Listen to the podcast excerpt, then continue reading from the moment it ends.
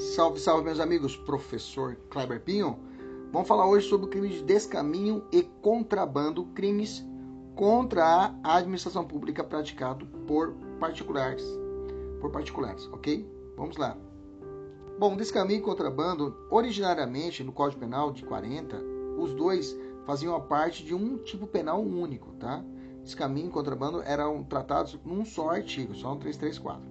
Em 2014, com a Lei 13.008, houve a cisão desses tipos penais e separando o 334 ficando descaminho e o 334A tratando do contrabando. O descaminho trata assim no nosso Código Penal iludir no todo ou em parte o pagamento de direito ou imposto ou imposto devido pela entrada, pela saída ou pelo consumo de mercadorias, reclusão de 1 a 4 anos. Já o contrabando trata-se no artigo 334-A da seguinte forma: importar ou exportar mercadoria proibida, pena de reclusão de 2 a 5 anos. Vamos lá, veja que a pena no contrabando é maior do que o crime de descaminho. Gente, fácil. Descaminho eu dou um exemplo muito clássico na, na, na nossa em sala de aula, que é o sacoleiro. É a pessoa que vai para o Paraguai, vai para a Bolívia, faz a compra dos produtos importados e não declara, não realiza o pagamento do, ao fisco, não realiza o, o pagamento tributário competente. Nesse caso, ele dá a entrada no país desse produto, desse bem, sem realizar o devido pagamento de imposto Nesse caso, ele configura o, o crime de descaminho. Já contrabando, meus amigos, é o, digamos assim, é a entrada ou a saída, importar ou exportar mercadoria proibida, tá? A mercadoria é proibida, ou seja, ela não pode entrar no território nacional ou pode sair do território nacional. Ok? Droga, professor, não. Droga seria um crime, é um contrabando especial, digamos assim porque é, existe lei especial para ela, eu aplico a lei de drogas. Arma, professor? Não, na arma tem o tráfico internacional de armas, eu uso o tráfico. Pessoas? Não, existe o tráfico de pessoas 149A. Aqui é todo o que, o que tudo o que não for esses outros, entendeu? É o general, é o gênero, é general. É o gênero, contrabando é o gênero, vai abarcar tudo que não pode ser importado ou exportado, mercadoria e é proibida, fora essas especiais que já existem estabelecidas nos nas leis especiais ou no próprio Código Penal, beleza? Então, é, a ideia é o seguinte: no contrabando é clandestina a importação e exportação de mercadoria cuja entrada é proibida no Brasil, já falei para vocês. Né? Já o descaminho é esse, essa fraude, né? a pessoa não realiza o pagamento competente. Professor, cabe a aplicação do princípio da insignificância no descaminho e no contrabando? Resposta simples. No contrabando, eu tenho algumas decisões isoladas do Supremo, mas o entendimento majoritário é que no contrabando eu não aplico, o STJ inclusive tem essa firme por jurisprudência, de não aplicar o princípio da insignificância. Ou seja, se o cara contrabandear, por exemplo, uma arma de uma arma de pressão de 6 milímetros lá do airsoft, que eu vou dizer para você a jurisprudência, não é considerado não é insignificante e é considerado crime de contrabando. Vou te dar outro exemplo. A pessoa entra aqui no Brasil com produtos de uma caixa de anabolizantes ou medicações que são proibidas. Se ele entra no Brasil, uma caixinha só, eu tenho a configuração do contrabando. Ok? Agora, o descaminho, houve uma, uma mutação do, da, da, das decisões do STF e do STJ.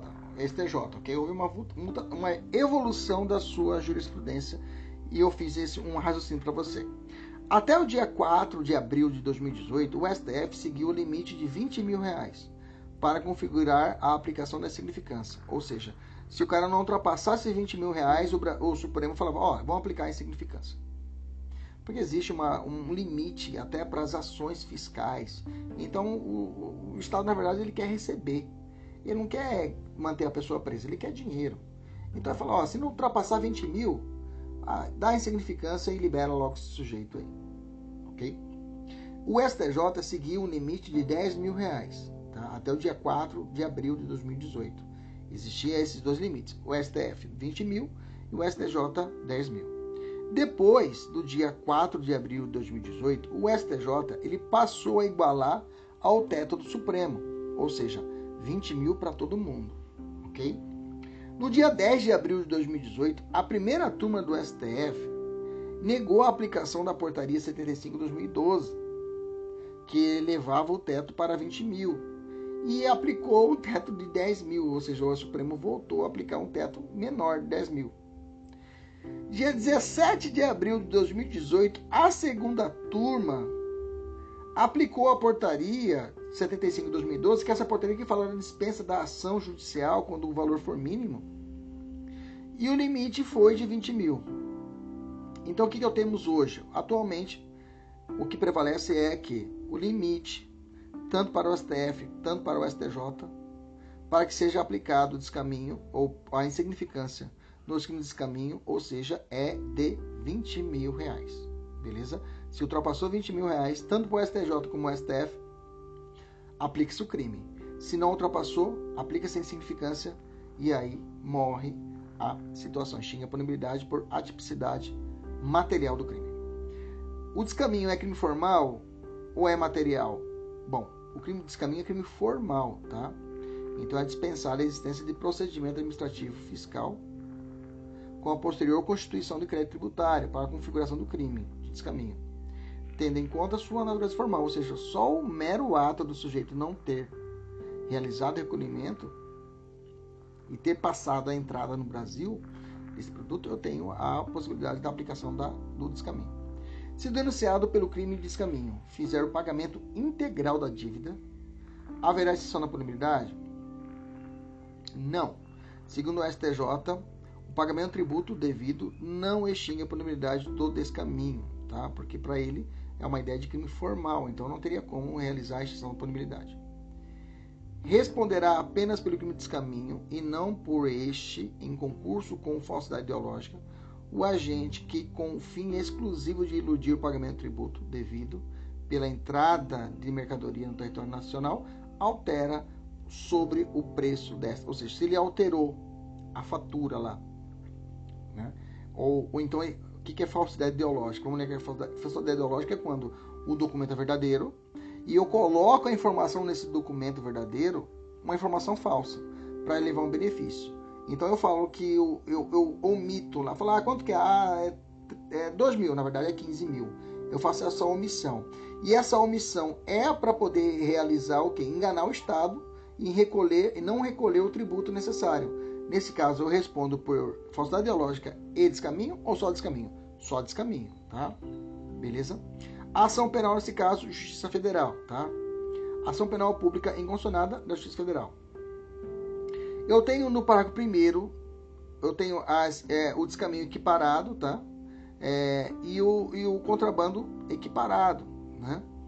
É, descaminho equiparado, né? Praticar navegação de cabotagem fora dos casos permitidos praticar fato assimilado em lei especial a descaminho, venda, expõe e venda, mantém depósito ou em qualquer forma utiliza em proveito próprio ou alheio no exercício de atividade comercial. Esse parágrafo primeiro, gente, é do 334, tá? Não 334A, tá? Só para você ficar, você não se perder. Inciso 4. Adquire recebe ou oculta em proveito próprio ou alheio no exercício de atividade comercial, industrial, mercadoria de procedências estrangeiras, acompanhada documentação legal. Parágrafo segundo, equipar as atividades comerciais para os efeitos desse artigo, comércio irregular ou clandestino de mercadorias. Parágrafo terceiro, a pena aplica-se em dobro se o crime é de descaminho é praticado em transporte aéreo, marítimo e fluvial. Já no parágrafo primeiro do artigo 334A, né, 334A, isso, para ver se não estou errando, fala assim, incorre na mesma pena quem pratica fato assimilado à lei especial, a contrabando importa ou exporta clandestinamente mercadoria que depende de registro, análise ou autorização de órgão público, reinsere no território nacional mercadoria brasileira destinada à exportação, vende, expõe à venda, mantém em depósito ou de qualquer forma utiliza em proveito próprio ou alheio no exercício da atividade comercial ou industrial mercadoria proibida pela lei brasileira, adquire, recebe ou oculta em proveito próprio ou alheio no exercício da atividade comercial ou industrial mercadoria proibida pela lei brasileira, equipara-se a atividades comerciais para os efeitos desse artigo qualquer forma de comércio irregular ou clandestino. Parágrafo terceiro, aplica-se em dobro também o crime de contrabando praticado por transporte aéreo, marítimo e fluvial. Pergunta: A conduta de importar à margem da disciplina legal, arma de pressão por gás comprimido ou por ação de mola configura descaminho ou contrabando? Contrabando, tá? Contrabando. Porque a importação de arma de pressão está sujeita à autorização prévia da diretoria e fiscalização de produtos controlados pelo Exército, ok? Então a entrada dessa arma no Brasil sem devida autorização é contrabando. Nesse caso, é possível aplicar a insignificância caso essa arma de pressão seja um calibre inferior a 6 milímetros? Não, tá? Não se aplica insignificância para contrabando, é o posicionamento do STJ. Beleza? Esse é um julgado de 2019. Tranquilo? Maravilha. Beleza? Acho que é isso aí. Até a próxima. Tchau, tchau.